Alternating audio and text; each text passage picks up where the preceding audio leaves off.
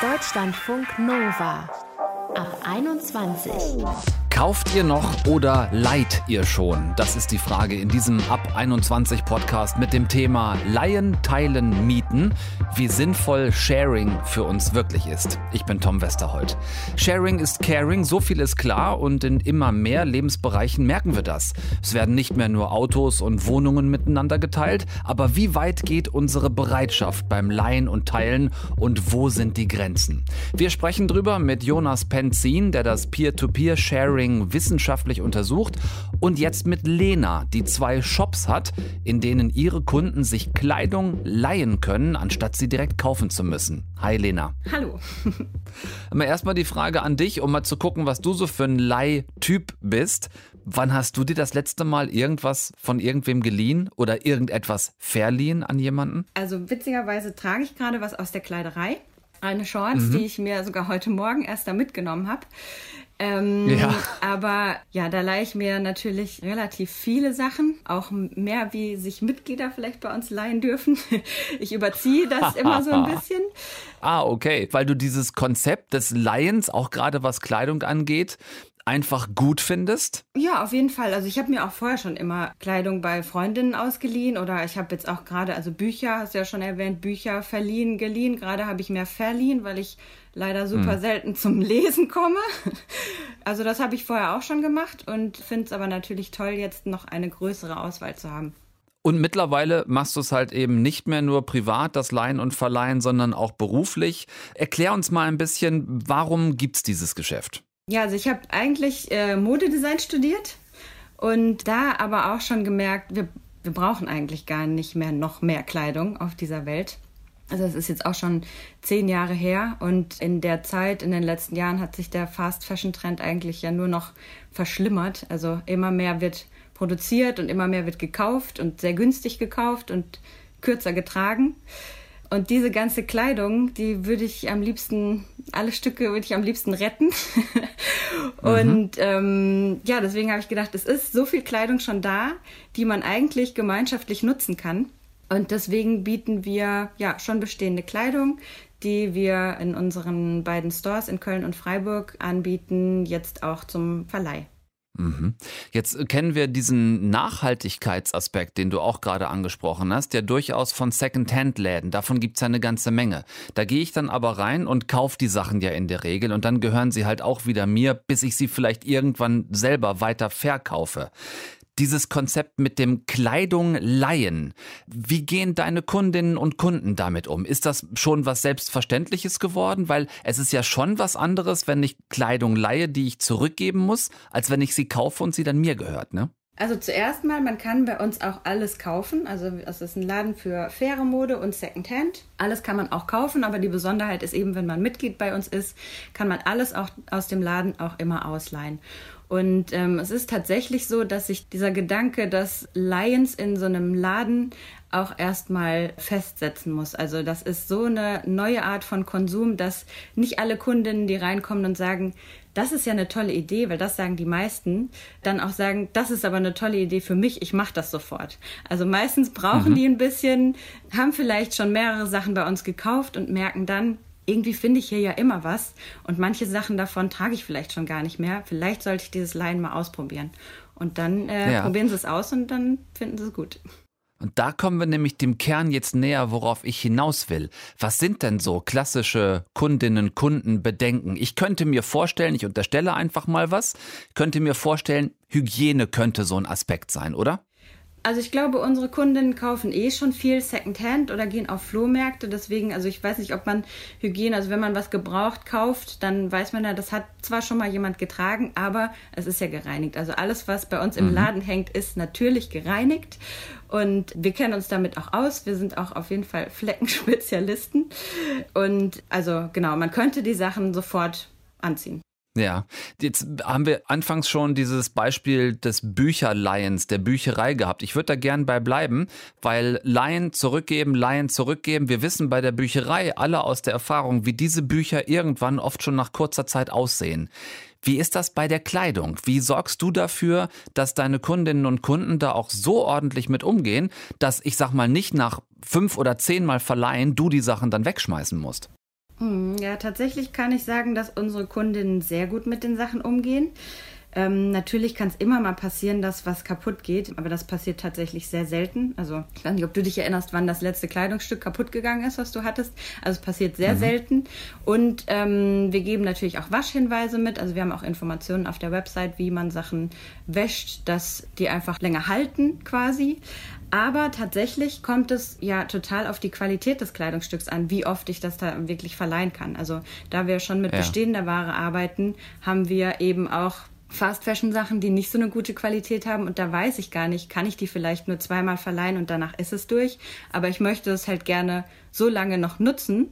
Das heißt, wir nehmen auch Sachen auf, die eben noch gut erhalten sind, aber vielleicht auch nach zwei, dreimal leihen oder auf einer Party gewesen sein, wieder aussortiert werden müssen.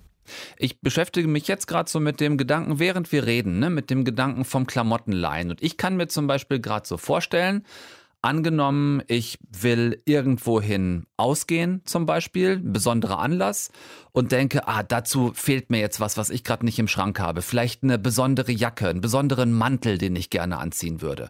Ne, dann komme ich zu dir und sag, was was ich jetzt fürs Wochenende, ich bräuchte da irgendwie so einen Mantel und vielleicht finde ich was bei dir. Wie ist die Erfahrung mittlerweile so über Zeiträume? Ist das die Regel, dass Leute kommen und sagen, ey, ich brauche was für einen Abend? Oder geben die die Sachen teilweise dann nach zwei Wochen zurück? Wie lange behalten die Leute das? Ja, das ist tatsächlich ganz unterschiedlich. Also es wäre so einfach, man könnte sagen, ich gehe heute dahin, ich hole mir das, ich gebe es morgen zurück, wenn ich die Nacht damit durchgetanzt habe und dann hole ich mir wieder was Neues. Das passiert aber ganz selten. Also es gibt aber Kundinnen, die kommen wöchentlich Sachen tauschen und es gibt aber auch Kundinnen, die kommen vielleicht dreimal im Jahr. Ähm, wir haben da unser Angebot auch echt so, also sehr flexibel gehalten. Also man kann die Teile so lange behalten, wie man möchte oder so oft man möchte austauschen. Dadurch mhm. ergibt das halt auch die perfekte Ergänzung zu einem, deinem eigenen Kleiderschrank. Ne? Also du kannst dir immer genau das, was du eben gerade brauchst, bei uns leihen. Äh, einen Wintermantel vielleicht einen ganzen Winter tragen. Wäre ja schade, wenn du ihn nach einer Woche zurückgeben müsstest und dir okay. dann doch einen kaufen zum Beispiel. ähm, oder ja. wenn du was, wo du schon weißt, das will ich eigentlich gar nicht mehr tragen, noch irgendwie einen Monat behalten musst oder bezahlen musst. Deswegen alles komplett flexibel. Du kannst dir bei uns das abholen, wo du gerade Lust drauf hast, was du gerade brauchst und damit natürlich auch super gut deine Neukäufe verringern. Nochmal kurz zurück zu diesem Eingangsaspekt, ne? So die Bücher, CDs oder DVDs aus dem Privaten, was jeder kennt, was man so verliehen hat und äh, dann nicht zurückbekommt, sei denn man fragt irgendwie achtmal nach. Wie geht ihr damit um in den Läden, wenn Dinge nicht zurückkommen? So, habt ihr da ein System, um da auch nachfassen zu können? Nervt das manchmal, wenn man dann Kundinnen und Kunden hinterher telefonieren oder mailen muss?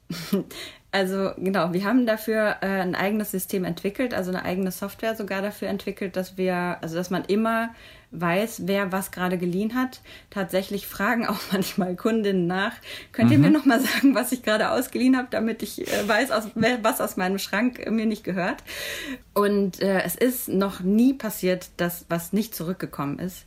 Der Trick ist ja auch, wenn man was zurückgibt, kann man was Neues mitnehmen. Deswegen kommen die Sachen, sobald jemand was Neues will, auch wieder zurück. Leihen und ausleihen kann man mehr als nur Bücher, Autos oder vielleicht mal eine DVD, zum Beispiel auch Kleidung. Darauf hat sich Lena spezialisiert mit der Kleiderei. Klamotten zum Ausleihen, man muss nicht immer alles besitzen. Danke dir sehr, Lena, fürs Gespräch und viel Erfolg mit euren Läden. Danke, sehr gerne.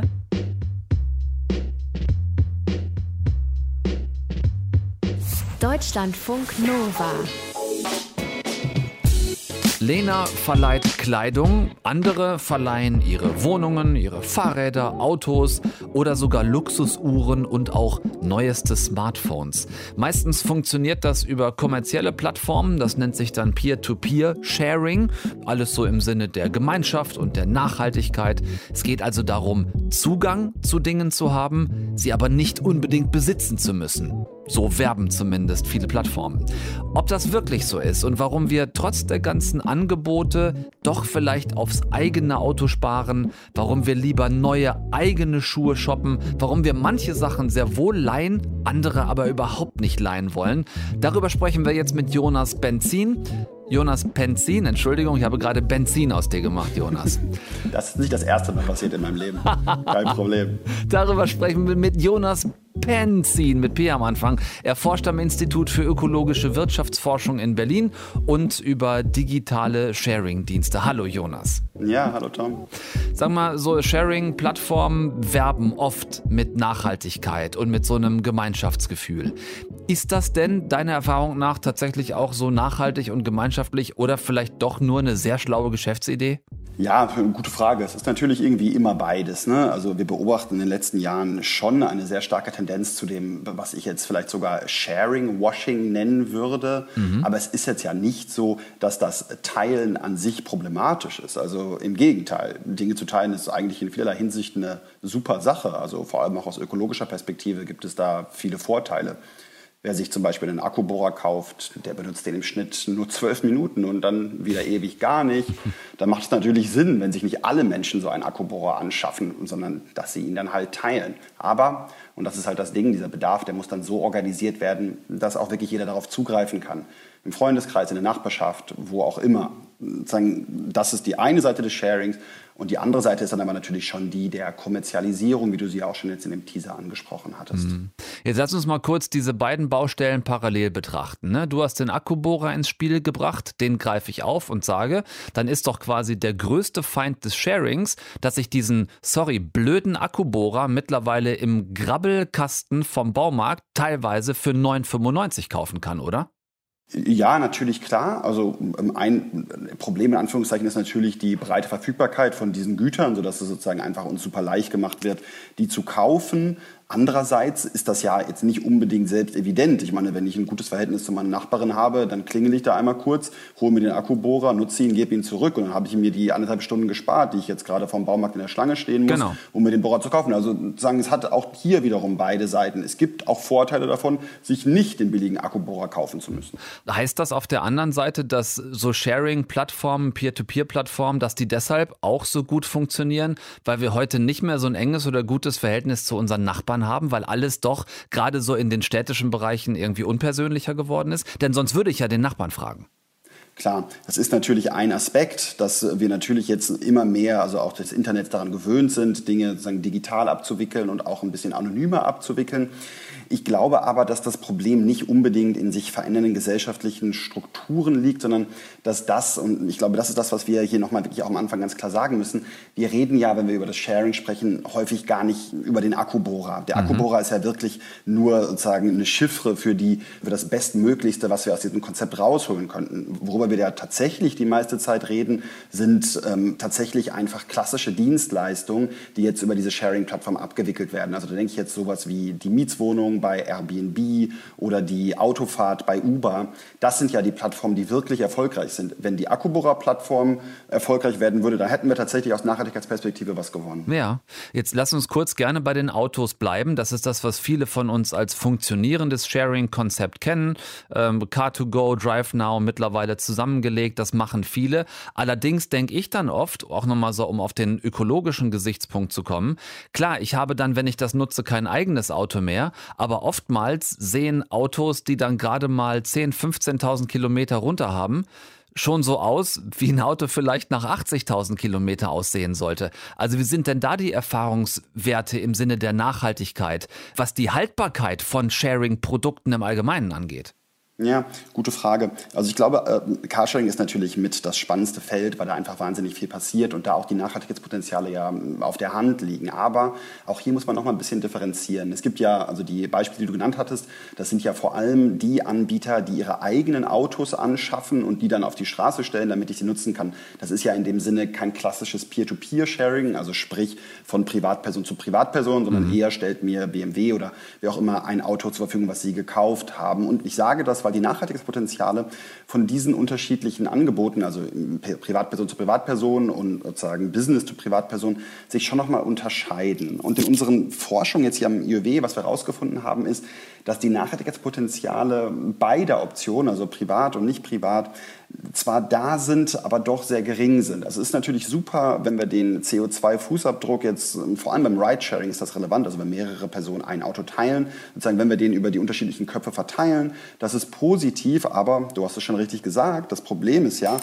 wir brauchen ja in der, vor allem in der Großstadt fast alle zur gleichen Zeit ein Auto. Also mhm. morgens in der Rush Hour um 8 Uhr und dann zum Feierabend. Und dann müssen die Autos ja zur Verfügung stehen, damit sich diese Modelle auch durchsetzen können. Das heißt, die Anbieter bringen ganz viele Autos auf die Straße, um den Bedarf zu erfüllen. Und das ist natürlich problematisch. Also wenn sagen, diese Plattformen selber einen Anreiz schaffen für die Produktion von mehr Autos, für mehr Konsum, ist das natürlich aus Nachhaltigkeitsperspektive immer sehr schlecht. Was ist denn das, was viele von uns immer noch davon abhält, gerade so Peer-to-Peer -Peer zu nutzen? Ich würde vermuten, einfach mal dieses Gefühl, wenn ich mir was von privat leihe oder miete, dann erstens ist das vielleicht nicht in Ordnung, wenn ich es mir schon leihe.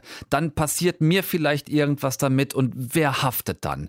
Ist das vielleicht ein Grund, warum wir eher dazu neigen, wenn wir was leihen oder mieten, das halt von irgendwelchen Firmen oder Konzernen zu tun, als dass wir das im Privatbereich machen? Ja, klar, auf jeden Fall. Da gehst du auf jeden Fall in die richtige Richtung. Also ich glaube auch, oder was heißt ich glaube, was wir in unserer Forschung auch gesehen haben, ist natürlich, dass das Problem der Haftung immer noch zentral ist. Und das gilt jetzt vor allem für die großen, in Anführungszeichen, Sharing-Anbieter Anbieter, also Airbnb und Uber. Mhm. Also was wir sehen ist, dass sich das Teilen des Privatautos beispielsweise, das hat sich ja auch immer noch nicht richtig durchsetzen können. Es bleibt ein Nischenmarkt, also Car2Go etc., das hat sich schon etabliert, aber dieses private Teilen, das nicht. Und warum? Also das liegt auch daran, dass bei vielen Plattformen einfach immer noch Unsicherheit besteht in Bezug auf die Versicherungsfrage. Also was passiert, wenn ich einen Unfall mit einem anderen Auto baue. Mhm. Aber auch bei Airbnb ist ja die Frage, was, wenn jetzt ein Gast was aus meiner Wohnung mitnimmt. Und ich glaube schon, dass es so ist, dass die Güter nur dann getauscht werden, wenn sich die Personen bis zu einem gewissen Grad auch sicher dabei fühlen. Das ist auf jeden Fall ein zentraler Grund.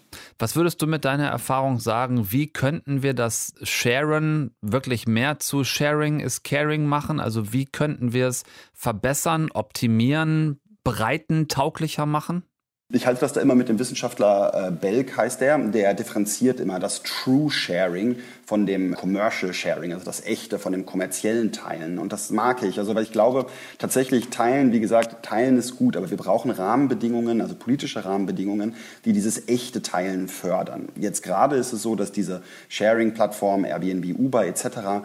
Ähm, sehr frei agieren konnten, sich mit ihrem Geschäftsmodell sehr frei ausbreiten konnten und auch diesen Begriff des Sharings besetzen konnten. Wir brauchen Rahmenbedingungen, die dem Teilen, das mit negativen Auswirkungen verbunden ist, Grenzen setzt und dem Teilen, das positive Nachhaltigkeitswirkungen mit sich bringt, dass das fördert.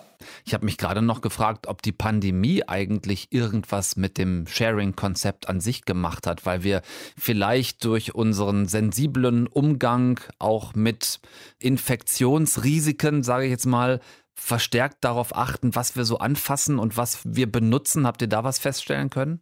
Ja, auf jeden Fall. Also die Pandemie hat viele Sharing-Anbieter natürlich vor gänzlich neue Herausforderungen gestellt. Also wer kann denn jetzt gerade in Zeiten der Pandemie noch reisen? Hm. Wer nimmt gerne Fremde bei sich in der Wohnung auf?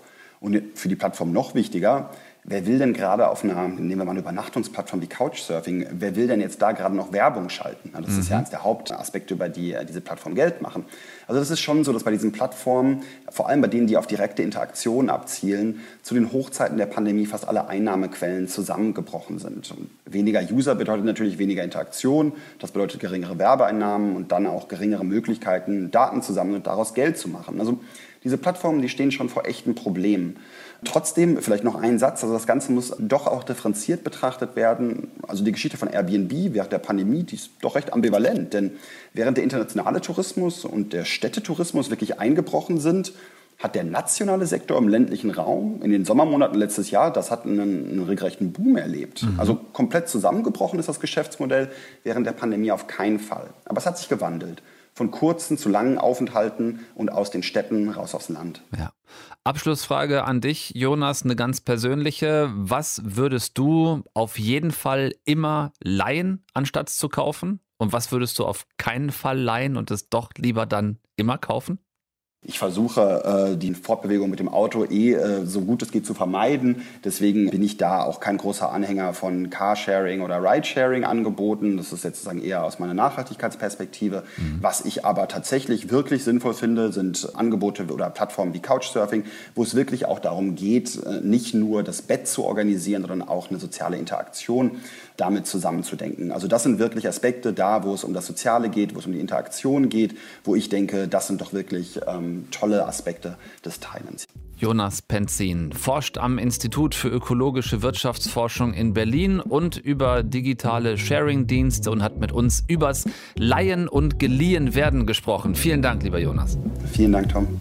Ja, manches müssen wir gar nicht besitzen, um es zu haben, wenn wir es nur dann haben, wenn wir es auch brauchen. Leihen und miteinander teilen sind da ein guter Weg, auch im Sinne von mehr wirtschaftlicher und ökologischer Nachhaltigkeit. Außerdem ist Sharing ja nun mal Caring und in diesem Sinne sorgt gut füreinander bis zum nächsten Podcast.